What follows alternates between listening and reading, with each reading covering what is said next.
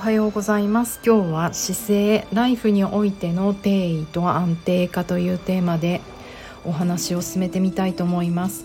南青山であらゆる動きのベーシックボディチューニングやってます。パーソナルトレーナーの内田彩です。おはようございます。月曜日。なんとなく月曜日にたくさんラジオを聴いてくださる方が多いのかなと思ってどうですか？皆さんこのラジオはいつ聞いてくださってるのかな？なんて想像しながらお話ししてるんですけど。月、うん、やっぱみんなこう仕事日常に戻るとふと聞いてくれるみたいで嬉しいです。なんか日常のね一コマになるといいなと思ったりしてますが。えっ、ー、とそうそう先週はね結構ちょっとなんか緩め。なんかたまに体のこととかちょっと考えたくなくなる周期が来るんですよねこんな仕事しながら。だからそうするとこうバンバン思考が 飛んでいって体の話があんまりできなくなるので今日はね奮い立たせて月曜でしょうみんなのモチベーションが上がるといいな体への思いが深まるといいなと思ってちょっと難しい言葉定位と安定化オリエンテーションとスタビリティという内容なんですけれどもオリエンテーション定位って皆さん言葉知っていますか？よく会社とかでもやる会社の新入社員のオリエンテーションとかあと私が初めてこの言葉を知った時ってなんか遠足的な中学高校の時にオリエンテーリングっていうのが年に1回必ずありまして。めちゃめちゃ真面目な学校だから競歩会って呼んでて恐ろしいよねなんでそんなつまんない名前を付けてるんだろうと思うけど 年に一度なんかねどっかの山に登ってオリエンテーリングをするんですよね。でなんで私こんなに記憶がないかというともう中1から挫折していて、えー、ひどいこの競歩会が年に一度ある中2中3高1高2高3は全部休んでおります。ねお母さん偉大。なんか嫌いだったんですよこういうの。運動大好きなのにねこういうの嫌いだった。そんなあのあれもありましてなんかちょっと嫌いだったんですこの言葉が。ただこう姿勢のこととかね勉強してくると定位と安定化って結構出てくるんですよね。あと心理学の時もあのトラウマ療法を勉強してる時も定位まずは定位で出てきてオリエンテーション。これあの姿勢においてはあのどんな意味かというと動き出す前に自分の位置を把握するプロセス。それを定位。方向づけですよね。要は自分が今どこにいるのかっていうことをに気づけないと動き出せない、うん、例えばだけど、うん、まあいや、うん、山富士山とか登ってる最中に自分は今どこにいるんだろうって分かんなくなるとあのね山登りの達人はこう見慣れたランドマークを自信にしてあここに富士急ハイランドが見えるからこっち東だとかすいませんもう全然間違ったこと言ってますけどなんかうんあのー、今12時あ分かんないな。夕方で夕方でこっちが太陽の方向だからこっち西ねとかそういう見慣れたランドマークを探すと。例えば自分の部屋で朝起きた時はあのまあパッと目を開けてあ上に天井。もしくはあここにベッドサイドテーブルがあるなって言って自分がこうどこにいるかベッドの上で寝てたんだなっていうことを把握するとか。でこれが人体になると何かっていうと地面のサポートとあともう一つ空間を把握する力。この2つで私たちってもちろん2つだけじゃないけどメインが2つで私たちってこう自分が今どこにいるのかっていうことを把握してるんですよね。うん、どうですか皆さん？ちゃんとこう今私の下に床があるなとか空間どれぐらい目の前に空間が広がってて後ろにどれぐらいあって横に人とぶつからないとかね。あのこれってあの意識化できないうん、しようと思えばできるけどこれを無意識に無数に繰り返して私たち生きてるからなかなか何て言うのかな。意識化できないですよね。でもやっぱりこういうボディチューニングとかやる時ってもうこれの連続なんですよね。ずっとこれをしてもらうというか。例えば地面のサポートのなさだから地面に私たちはサポートされてるっていう感覚だよね。要は感覚のなさ。だって地面のサポートがないことはないんだもん。重力の中で生きてきて絶対私たち地球の上で生きてるじゃないですか。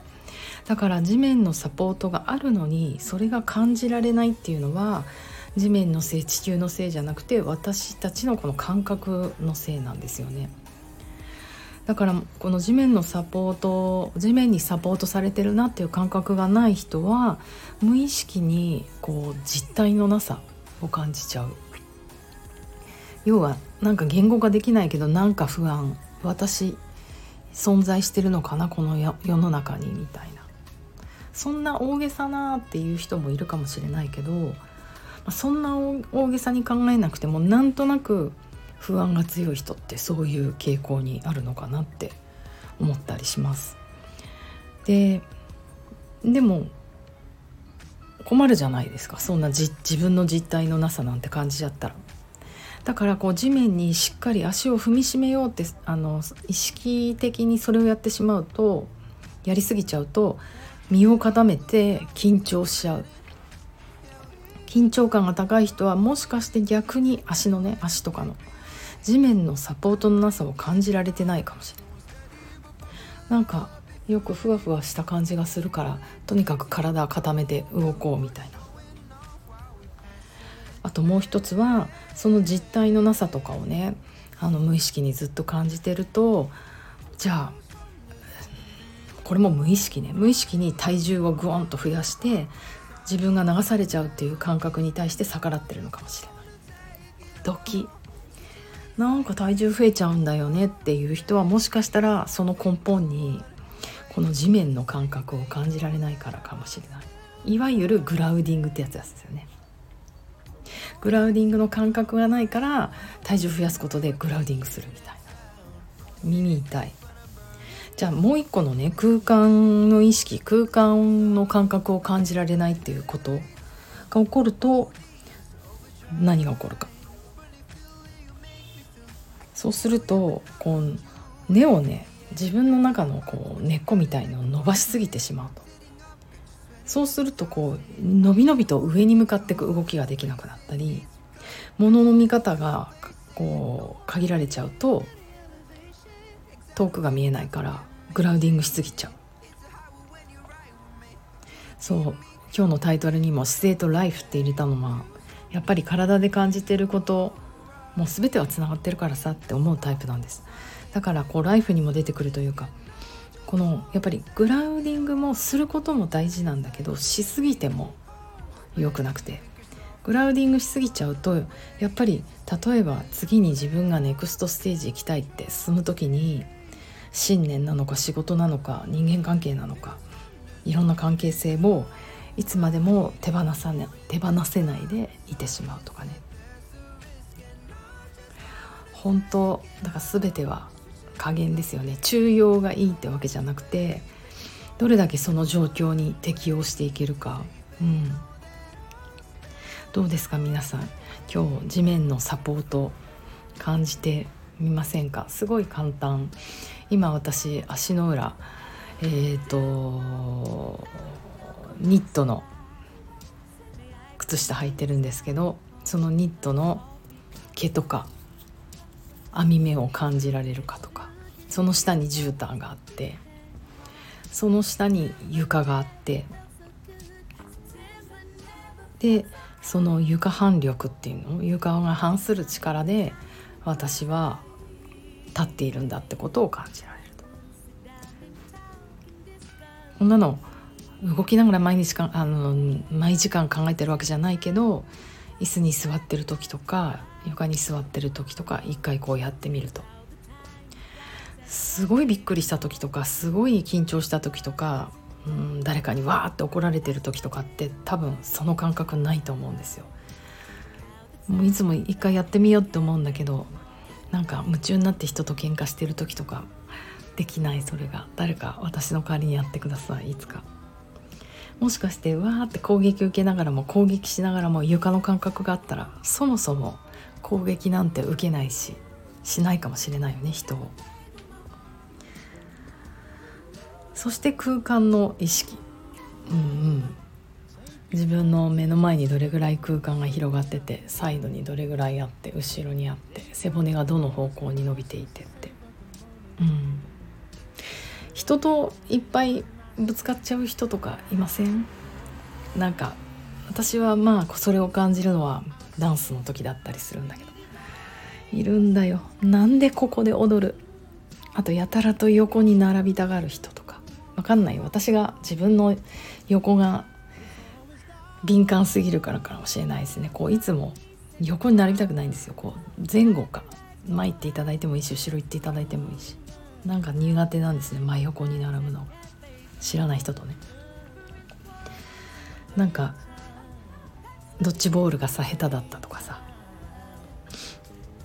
あと会社でいいんでしてる時にいつもぶつかってくる。なんか「ねえねえうっち」とか話しかけてくる時にいつもこうぶつかる人こう肩がトーンとか。女ね。なんでだよって思うというか。まあ自分の空間が守れてなくて人にはみ出てぶつかっちゃうってことじゃない？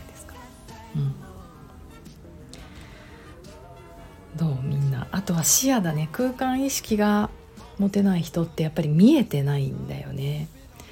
で最近首のワークとか本当にあのオンラインレッスンでも細かくやりましたけど首がこう自由に動かないっていうことは視野も限定されるってことなのでだってサバンナで生きていく動物たちってどこまでこう視野が広いかがその人たちの生存戦略じゃないですか。視野が狭い動物ほどやられる攻撃される。